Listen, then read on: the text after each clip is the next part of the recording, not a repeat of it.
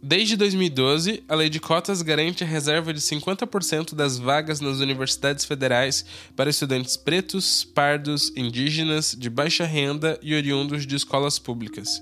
A partir de 2017, essa lei também passou a valer para estudantes com deficiência. Mas será que as universidades estão preparadas para receber esses alunos? E mais do que isso, o que elas podem fazer para garantir sua permanência? Isso, entre outras coisas, é do que vai tratar a nossa nova série sobre acessibilidade na universidade. Meu nome é Renan e você está ouvindo o podcast Polifonia.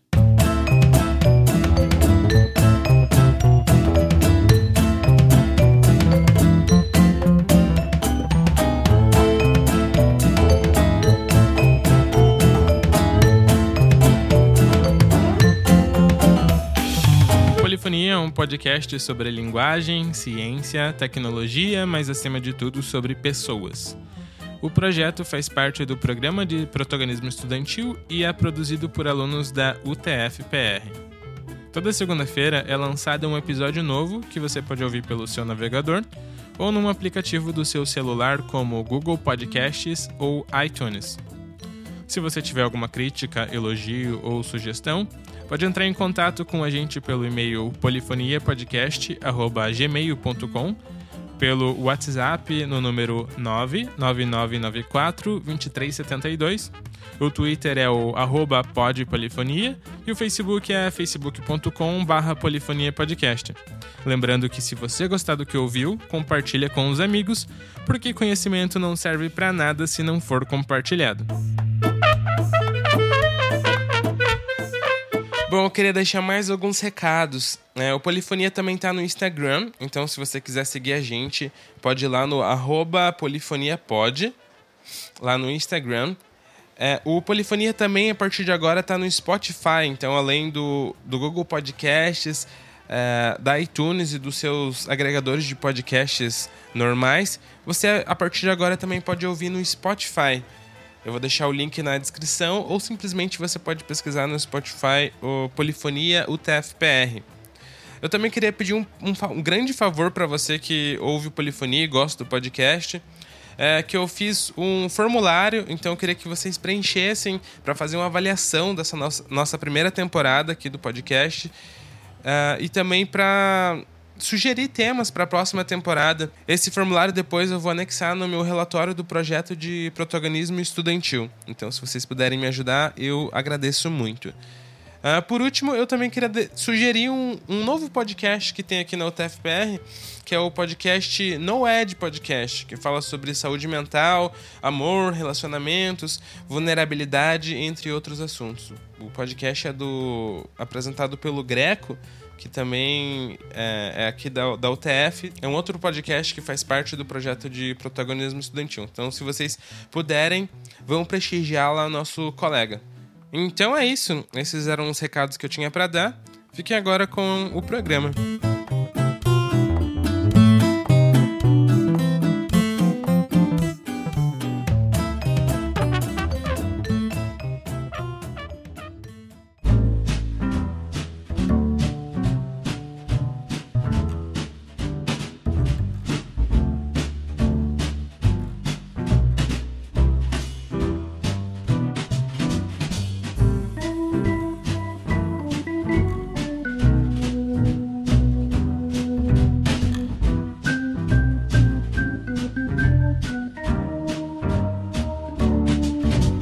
Hoje, então, eu tô aqui com o Aleph Matheus dos Anjos. Tudo bem com você, Aleph? Tudo. Tudo bem. Então, eu queria que você começasse se apresentando, falar quem você é, é, que curso você faz aqui na UTFPR e também talvez falar um pouco por que você escolheu esse curso. Bom, sou o Aleph, né? eu curso bacharelado em sistemas de informação e eu escolhi esse curso porque eu gosto muito da parte de inovação da tecnologia e como isso ajuda no dia a dia das pessoas. E, então eu escolhi esse curso porque eu admiro muito essa parte de inovação e eu pretendo ser um dos fundadores de, de uma startup ainda futuramente. Legal.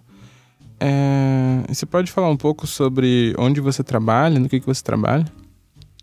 Ah, sim.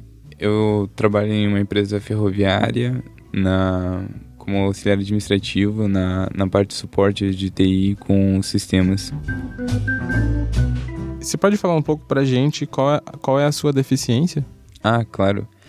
A minha doença é síndrome de Asperger, é uma doença do espectro autista, né, do TEA, e se caracteriza principalmente pela pelo hiperfoco em algumas áreas do conhecimento, né, como no meu caso a parte de empreendedorismo, essa parte de inovação, economia e essa parte de artes assim. E também se caracteriza por algumas dificuldades na parte de socialização, assim, pelo fato de desenvolver gostos atípicos para a idade. E também em alguns atrasos, como o da fala, o da escrita e do aprendizado com cálculos. Eu gostaria de citar né, que o autismo ele vem do, do termo alto, né, que a pessoa ela tem um, um alto modo de pensar sobre o mundo, assim, então ela vive no mundo próprio. E por isso é meio difícil fazer conexão com o mundo das outras pessoas. Então, as pessoas com autismo, como eu, né, tem, tendem a, a ter dificuldade de se relacionar com outras pessoas pelo fato de terem uma certa ingenuidade, assim, da, da maldade das outras pessoas. Então acabam não entendendo algumas coisas, como por exemplo, se falar que tá chovendo canivete, nós vamos olhar e pro céu e achar, mas cadê? Não tá caindo nada aqui. Uma outra pergunta que eu tinha preparado é como que ela te, o autismo te afeta nos teus estudos, no teu trabalho e na tua vida so social? Bom, é, o autismo ele afeta assim no sentido dos cálculos que eu tenho bastante dificuldade mas também ajuda na parte de criatividade, assim, de, de ter ideias inovadoras. No, no trabalho, no, no começo foi difícil, sofri bastante preconceito, assédio moral, inclusive. Mas como eu não conhecia os direitos ainda da, da pessoa com autismo, é, eu acabei não denunciando, né? O que foi uma pena. Que essas empresas com certeza devem fazer com outras pessoas no futuro. É, mas atualmente eu tenho me dado bem no trabalho. Meu chefe tem gostado bastante, assim, eu tenho me adaptado bem. Mas isso agora porque eu estou empregado como pessoa com deficiência e e aí já tem toda uma preparação assim para acessibilidade que que ajuda a compreender melhor o mercado de trabalho.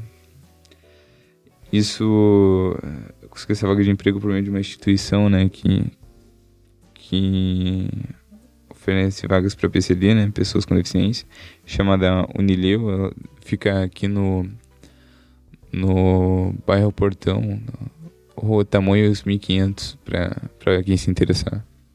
Legal.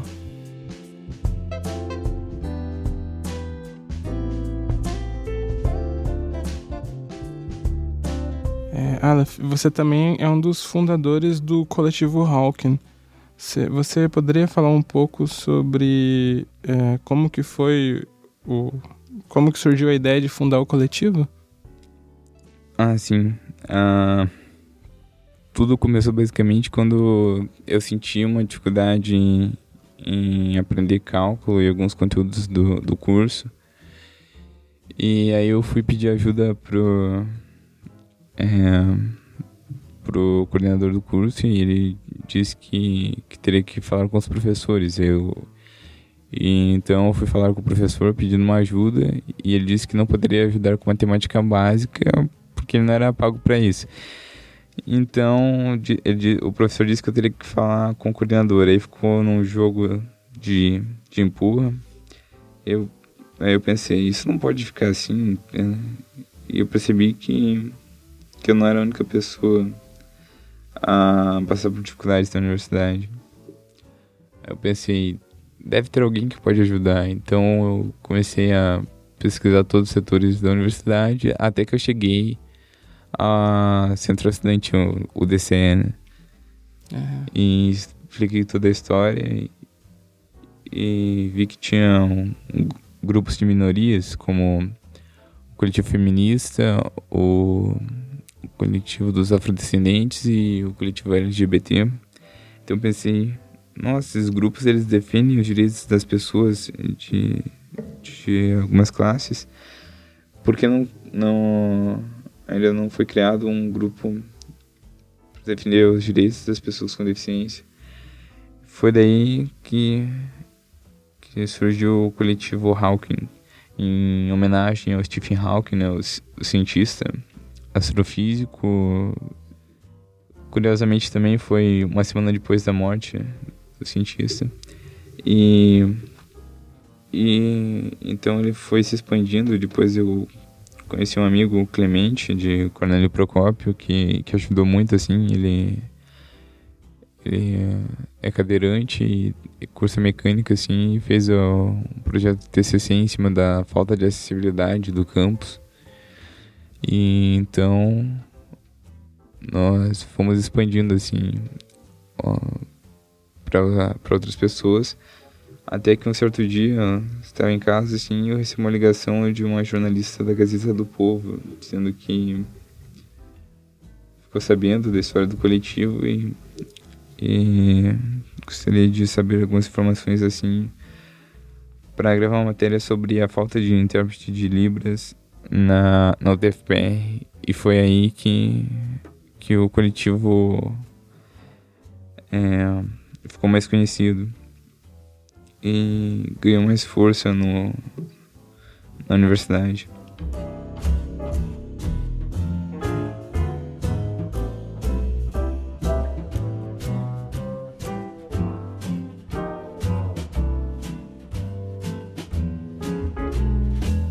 Aleph, você já falou um pouco sobre o coletivo. Você poderia falar um pouco mais para que, que ele serve e quais as reivindicações que ele faz? Ah, claro. É... Então, ele serve para defender os direitos das pessoas com deficiência nas universidades e as nossas reivindicações assim são por adaptações razoáveis hum, na educação superior. Porque existem cotas que garantem as vagas para as pessoas com deficiência, porém, quando os mesmos vão vão para a faculdade ou universidade, que seja, é, a realidade é outra. Por exemplo, alguns alunos que são cadeirantes, eles não têm acesso a, a salas e laboratórios assim, de ensino. Alunos que são deficientes auditivos têm algumas aulas sem intérprete de Libras, que é um recurso super básico, assim, é, as pessoas que têm deficiência visual também não tem não tem tipo um piso tátil, não tem não tem muita identificação em braille assim dos locais onde vão, sabe? Então fica muito difícil localizar. E como a universidade é um ambiente agitado, isso é muito perigoso assim. E é isso que acaba causando a extrema evasão escolar das pessoas com deficiência nas universidades. Então, também lutamos pela acessibilidade das pessoas com deficiência intelectual, como é o meu caso, né? Tipo, na, na parte de cálculo que eu tenho uma dificuldade, mas tem pessoas que têm dificuldades na escrita também. E e assim por um, um, auxílio estudantil que seja justo com a pessoa com deficiência, porque geralmente nós deficientes temos que além de, de estudar, nós temos que trabalhar para se manter estudando na universidade e ao mesmo tempo lidar com uma doença que muitas vezes não é fácil. E isso requer tempo e exige muito, acaba causando estresse. Então, por isso seria interessante a criação de um auxílio estudantil onde a pessoa com deficiência pudesse ficar temporariamente só estudando para depois ir para o mercado de trabalho a uma vaga específica e se desenvolver bem e participar de forma plena na sociedade.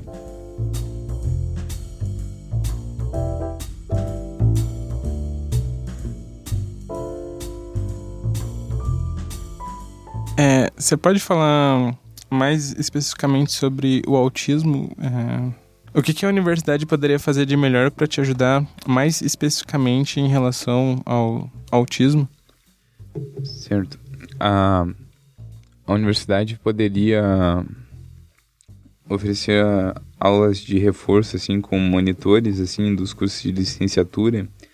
Como no meu caso eu tenho dificuldade com cálculo, pessoas com, que estão cursando licenciatura em matemática ou na área, nas áreas de ciências exatas poderiam oferecer ajuda em, em troca de horas complementares. E esse era um sistema onde todo mundo ganha. Uh, também poderia ter ajuda desse auxílio e e também poderia ter uma adaptação dos materiais de ensino da parte dos professores, como, por exemplo, eu aprendo muito mais com vídeo e, e conteúdos visuais, assim, do que com, com apenas leitura. E, então, assim, poderia ter uma matéria que ensinasse cálculos, mas fosse específica para as pessoas com deficiência, ensinasse o, o o cálculo das engenharias, né? De uma maneira mais mais lenta assim e mais e mais detalhada para que para que a pessoa possa aprender melhor e não num ritmo tão acelerado assim. Até diz uma frase da Clarice Lispector, né? Direção é mais importante que a velocidade. O fato da pessoa com, com deficiência demorar um pouco mais, não quer dizer que ela não possa se tornar um profissional muito eficaz e, e muito produtivo, assim, e até competitivo no futuro.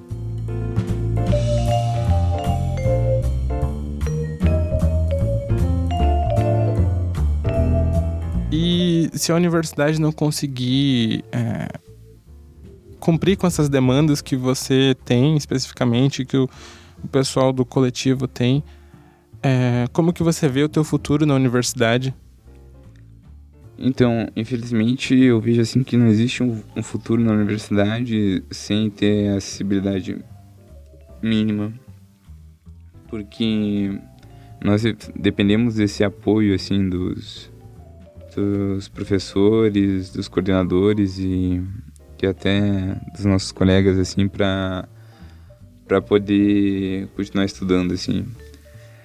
E então, infelizmente, teria teríamos que que sair do, do curso, como já aconteceu infelizmente com com alguns alunos da de universidades aqui aqui do Paraná, né? Igual tem um colega que cursava engenharia mecânica na, na no campus do TF de Pato Branco que que teve que deixar o curso por falta de, de intérprete de Libras, né?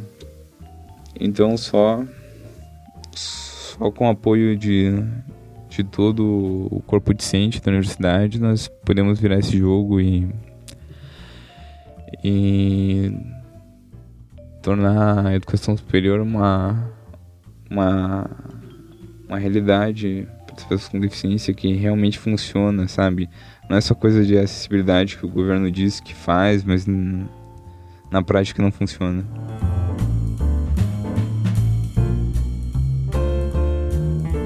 E então, pessoal, vocês podem podem nos ajudar assim através da da nossa página do Facebook com curtidas e até mesmo participando das nossas reuniões que são marcadas lá do, dos movimentos em forma de protesto, assim. Então, minha próxima pergunta seria sobre isso, né? Ia pedir para você mandar uma mensagem para o ouvinte que quer ajudar de alguma forma, mas não sabe como, e também falar alguma coisa para o ouvinte que tem alguma deficiência e está com alguma dificuldade, precisando de ajuda. Ah, sim. Ah, o ouvinte assim que queira ajudar com alguma coisa pode entrar em contato conosco através da nossa página do Facebook, assim, pelo, pelo chat. E toda ajuda é bem-vinda, assim, né? E eu, queria deixar uma mensagem para os meus colegas que, têm algum tipo de deficiência e estão na universidade, para não desistir do seu sonho, dos seus sonhos, assim, continuar lutando. Tem uma frase que sirva bastante, né, do John Rockefeller, que diz assim que sempre tentei tornar cada fracasso uma oportunidade. Embora as lutas sejam difíceis, assim, você pode usar esse seu problema para criar soluções que vão impactar na vida de outras pessoas, assim, com deficiência ou não, e vão ajudar no dia a dia e e é isso, assim.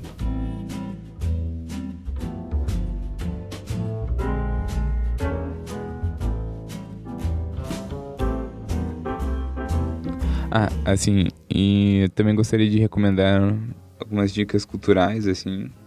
Então tem tem uma série da Netflix que é muito boa, que fala com, com relação a uma pessoa com autismo, né? Chamada Atypical.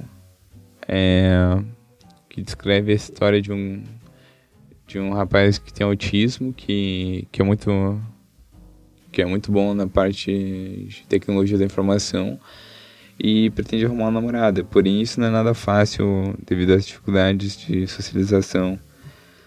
É... Também tem um filme que relata, chamado Forrest Gump, que relata o caso de um homem que tem, que tem autismo, mas ele não, ele não deixa se deter com isso, ele continua lutando e ele consegue fazer várias coisas diferentes desde ser músico, a virar pescador, a, a lutar boxe, de tudo. Bom, é, isso é tudo. Obrigado. Eu que agradeço a sua participação.